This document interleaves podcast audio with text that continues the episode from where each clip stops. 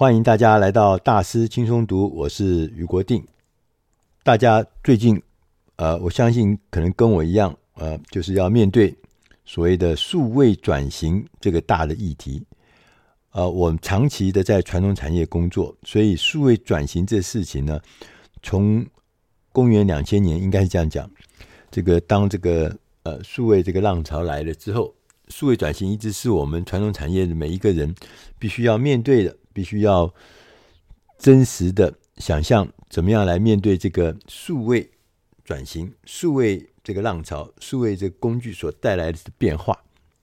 二十年过来，事实上，数位转型这件事情到目前为止还是困难的，还是非常难的。而传统产业真正能够转型成功的比例，相对的并不高。很多的企业因为数位转型的延宕啊，所以说付出了惨痛的代价。今天我们要来选一本书，这本书是公元两千年，也就是二十年多年前出的一本书。这本书的英文名字叫《How Digital Is Your Business》。这本书的中文名字是你数位转型了吗？它还有一个副标题是“数位商业模式设计的七个要点”。当时，当时的作者就提到了数位化跟数位转型的一些趋势、一些看法。我们今天来看看二十年后的今天，当时这些专家、这些学者、这些厉害的人物，他们在二十年前讲的跟数位这件事情，二十年后我们来看看到底是怎么回事儿。到底是验证了当时讲的话是真的，还是当时的看法、当时的预测趋势是很重要的，还是说是完全是脱离胡说八道？那我们来看看他这本书呢，一开始哦，这本书的作者，我们先介绍一下，他是叫亚德里安 ·J· 史莱沃斯基跟大卫 ·J· 莫里森，那他们。在二十年前就说，他说数位化或是数位转型，不只是传统产业面临的大问题，即使走在最前端的网络公司、大康公司也是很重要的问题。在你想看，在二十年前那个时候。大咖公司如日中天，他就开始跟你讲说，其实不是只有传统的产业，你自己是最新的大咖公司，也要不断的数位化，不断的数位转型。后来不是接着在两千年之后就发生了数位所谓的网络泡沫这件事情，在某种程度上，这也凸显了他讲的这件事情，就是全民每一个产业，不管你是传统的还是先进的网络公司，都要。对这个议题的本质呢，也就是纯粹的只是运用最新的科技，其实是不能够解决事业经营上的问题。这就是这本书它讲的最重要的一个概念，就是说，我们都以为数位化第一件事情就是把东西搬到，把我们的生产事业搬到呃数位工具上。把我们的内容、把我们的知识、把我们的产品、把我们的服务、把我们的通路，每一件东西都搬到网络上面，我们是不是就完成数位化？所以最重要的关键，我们以为那就是数位化最重要关键就是科技，但事实上，作者在二十年前就告诉我们，其实他根本不能够解决事业经营上的问题。他也特别举了 Dell 电脑的董事长麦克 Dell。在二十年前呢，，MacDell 那可是如日中天的，所以我们听听看，，MacDell 这个董事长呢，戴尔电脑董事长他说：“如果啊，你经营了一个糟糕的事业，就算把它放在网络上，它仍然呢是一个糟糕的事业，只是呢变成了一个糟糕的网络事业。”我看到这一段的时候是大笑不止啊。因为我曾经啊遇见过相同的际遇，就说我经营的媒体曾经遭遇过困难，因为是传统媒体，是用文字的，是用纸张的，所以呢，大家读者就会大量走了。所以我就想说，那好啊，简单啊，对不对？我把这个我的内容，把它放在网络上面，把它放在呃这个什么 Pad 上面，放在 Notebook 上面，放在手机上面，那是不是就完成了数位化了？所以我们当时甚至还兴致勃勃推动了台湾电子书协会的成立。我想集合大家一起来推动电子书，这可能就是对的。就后来发现，对，如果你原来你的事业就是糟糕的，即使你放到了网络上面，变成一个数位化的产品，一样的，它还是很糟糕，它还是卖不出去。所以这句话，我就觉得太对了。作者呢还特别强调，他说，数位商业模式的定义是透过使用数位科技转变。而且大幅度的扩展公司的策略选择，注意哦，是策略选择。所以因此呢，公司就可以以更新、更快、更好的方法，来为顾客、来为人才、来为投资人提供更强大的价值主张。借着这样的翻转呢，可以创造和获取利润。最重要的。也是最重要的哈，要成为一家独一无二的企业。所以说，光是简单的引进了大量的科技那没有用，你必须要有全新的价值主张，而且是强大的，而且是独一无二的，这才是数位转型，我觉得是最重要的目的，也是最重要的目标。所以你要创造强大的价值主张。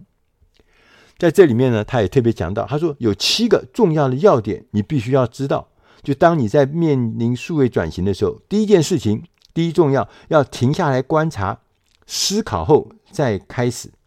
你要搞清楚你公司面临的最重要的问题是什么，应对这些问题最聪明的商业设计是什么？在我们的关键业务流程中，有哪些会动到实质的资产，哪些会用到讯息？我们怎么样才能增进讯息的流程？那我们如何利用数位科技来提升我们处理讯息、资讯的能力？第二个事情，你必须要了解，要如何提供高度弹性的客户选择？因为我们传统的价值链，譬如说我做杂志的，我做出版的，我们的价值链就是，呃，我有呃。有一个出版社，或有一个杂志社，然后我有很多编辑，我有很多的一些呃些许的资产设备，然后我们投入去生产，生产这个杂志出来后呢，就变成我的产品，或者是我的书，这就是我的产品。然后接着我透过管道，比如说经销商啦、书店啦，把它东西卖给了消费者，这是一个固定的，而且呢，这个传统的价值链呢是非常成熟的。但数位价值链不是，数位价值链是倒过来，是你必须要按照顾客的需求来制造他需要的东西，而这完全不一样。以前我是我告诉你，现在以前我们读书的时候，人家说做新闻，你就是知识讯息内容的守门者，我决定什么要进来，什么要出去。但是在数位价值链里面，不是，是顾客先，顾客需要什么你就给他什么，所以这个整个价值链变成顾客。管道、产品、投入跟资产，也也就是传统资传统的价值链里面的管道跟顾客呢，要往前挪到最前面。顾客不同的需要，用不同的管道来满足。第三个，他说要开发提高十倍生产力的新业务，这意思就是什么？就是意思就是说，你必须要寻找到可以增强十倍生产力的完全完全不同的新方法。啊，不再是渐进的改善，渐进式的改善，渐进式的管理。第四个事情呢，他说你要考虑虚实整合的可行性，也就是结合网络虚拟世界和实体世界两个的好处，两个的优势，然后让它整合起来，这个可行性很重要。第五个事情呢，你必须要预期顾客将会变得非常活跃，未来有几个趋势。你看这个作者，他们在二十年前就看到，他说所有的产品都会供过于求，会形成买方的市场。哎，是不是好像真的是这样子哦？第二个呢，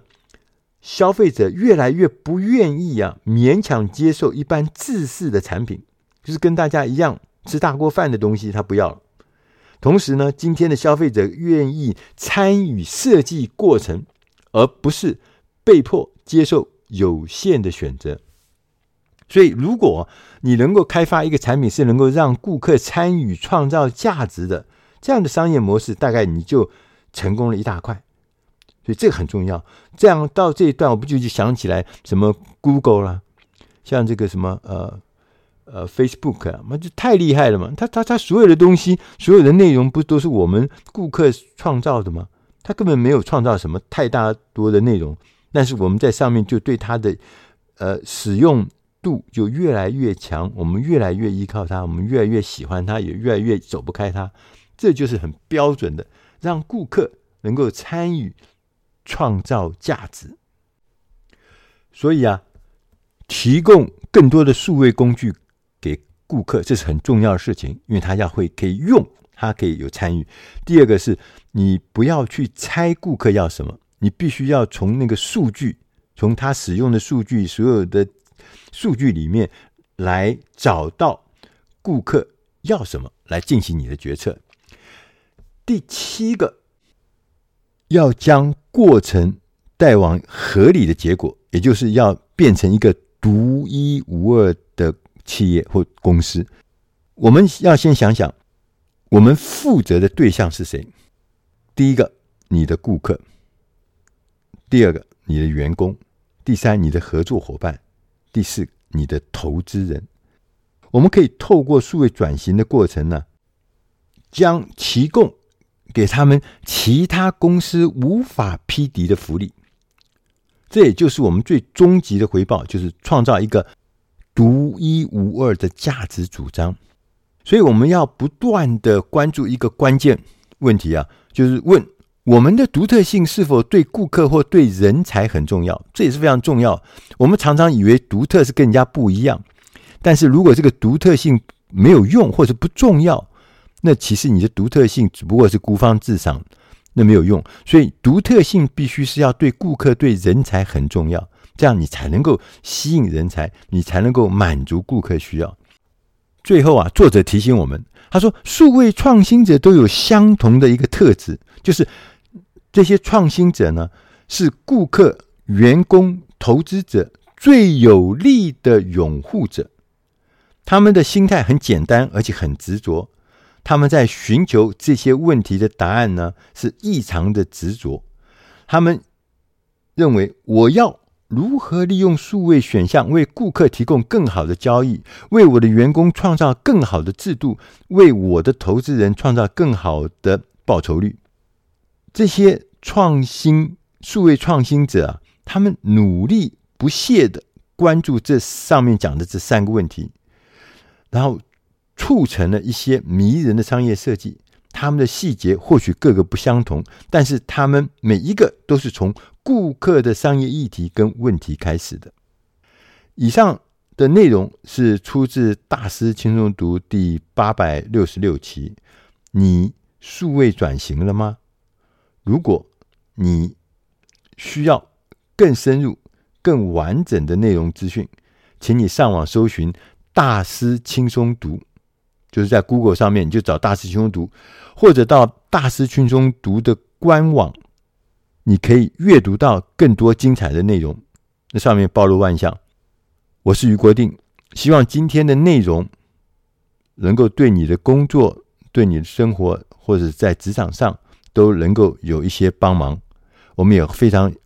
期待，欢迎你能够写信给我们。如果我们收到你的信，我们可以大家在线上互动。谢谢大家收听，我们下集再会。